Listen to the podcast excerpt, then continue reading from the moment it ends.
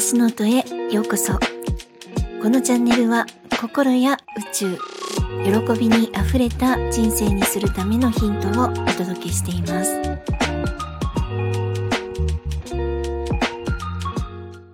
皆さんいかがお過ごしですか？ゆみです。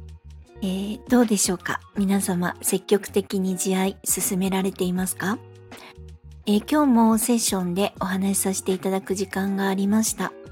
で、その時もラバブルにつながって思ったのですが、実は幸せになったり、辛さが軽減したりって、なんか順番があるような気がしたんですね。で、それは守らなきゃいけない順番ではなくて、自分につながるのが先だなってことで、まあ、思ったというか、確信というかっていう感じですね。で、実は私もそうだったんです。例えば、経済的な不安とか、仕事に対する不安。まあ、女性あるあると思いますが、老いに対する不安ですね。あとは、パートナーシップ、まあ、家族などですね、つながりに対する不安。いろいろありますね。で、不安といえば、聞こえがちょっとだけ軽い感じがしますが、中には全ての行動を止めてしまうくらいの恐怖を感じる方もいると思います。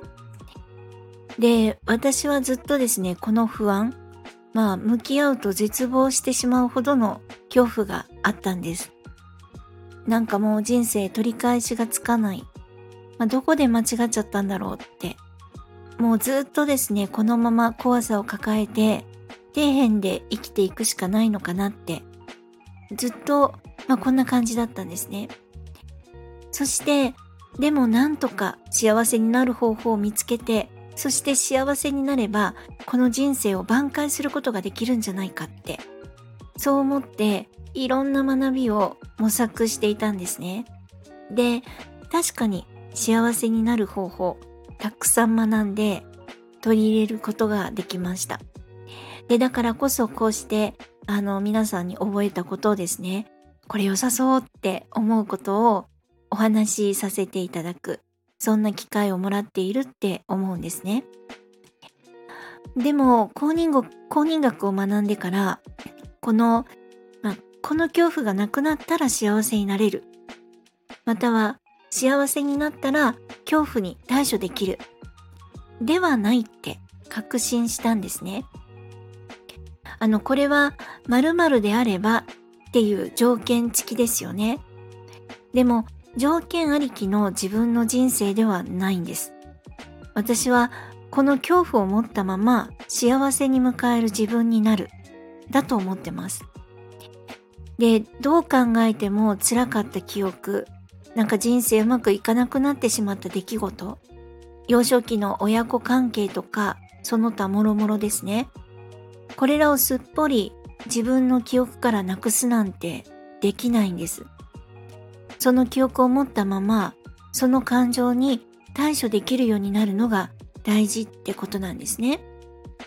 で、これには自己需要が本当に大切だなってずっと思ってたんですが、公認学を学んでから本当に確信しました。もう今までの人生をまるっとそのまま受容する慈愛。それが人生のベースなんですね。で、今の時代、本当の自分を見つけるって、なんだかこう最大のテーマみたいに取り扱われてるって思うんですね。あの、本当の自分って多分たくさんの方が知りたい、見つけたいって思っていると思うんです。本当に、まあ、焦がれる、恋焦がれるの、焦がれる対象ですよね。本当の自分っていうとこです。で、その本当の自分を見つける、気づけるようになるのが慈愛なんです。で、慈愛をすると、本当に自分の内側から安心感が出てきます。で、なぜかというと、ネガティブなことが起こっても、慈愛で対処できることを知ってるから怖くない。で、今までのネガティブな感情が、まあ、思考が出てきても、まあ、セッションで対処できるから怖くない。ってこんな感じなんですね。これが私が公認学をお勧めする理由なんです。で、この安心感を手に入れたら本当に自分のコアな恐怖を受け止めることができるようになります。過去にあったこと、それはただ純粋な出来事としての見方をします。で、フラットにそこに恐れっていう感情を乗せずに見れるようになるからなんですね。なんかあの、お化けと一緒ですよね。わからないから怖いんです。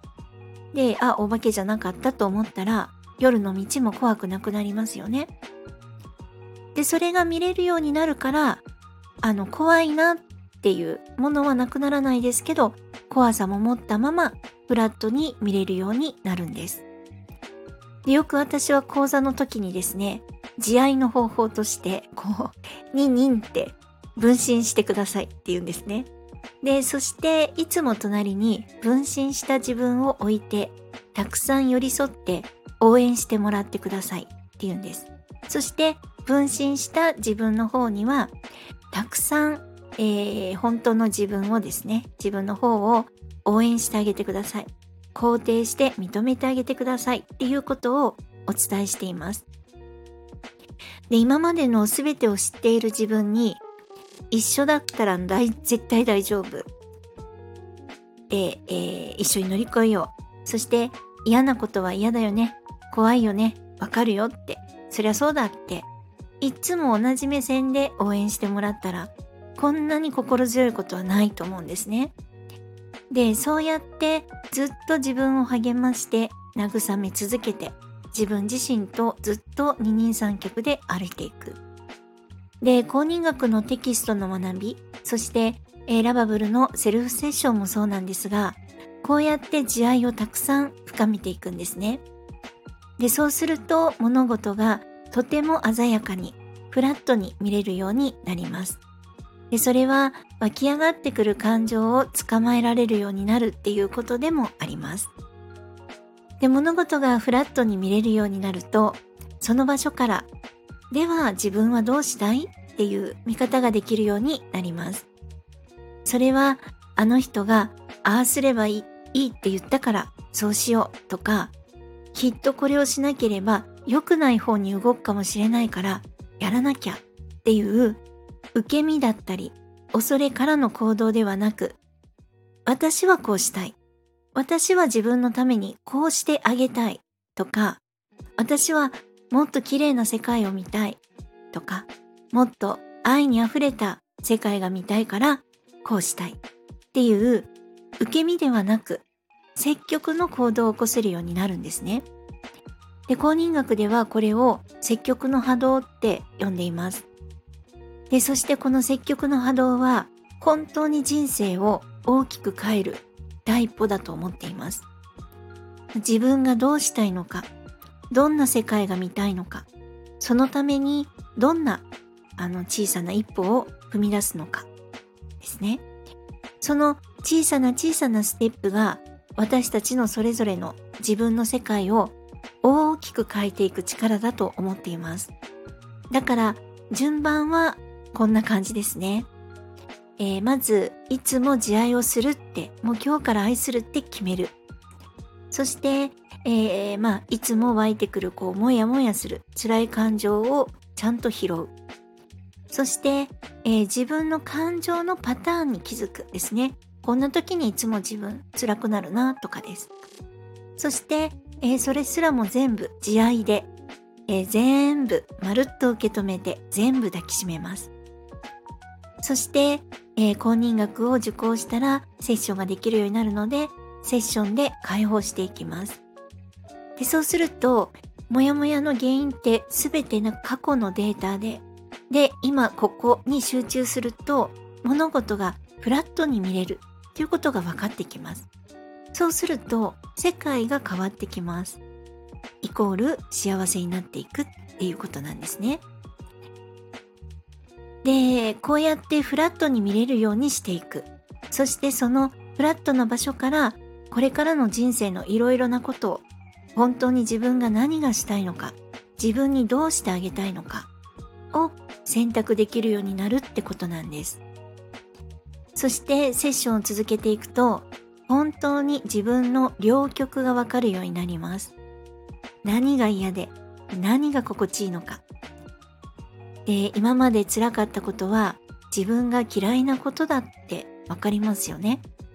そしたらその反対のこと、本当に心地いい世界、欲しい世界のものを見ていく、それを望んでいくってことなんですね。私に素晴らしい世界を見せてあげる。この世界を手に入れるために自愛をする。そして常に積極の波動で物事を選択できるようになるといいなって思っています。で、皆さんがその世界に住んでいくことを本当に心から願っています。え今までの配信や今回のお話でわからないところがありましたら、ぜひコメントやレターいただけると嬉しいです。そしていいねやフォローもしてくださるととっても嬉しいです。え本日も最後までお聴きくださり本当にありがとうございました。皆様、ぜひ良いお時間をお過ごしください。ではまた。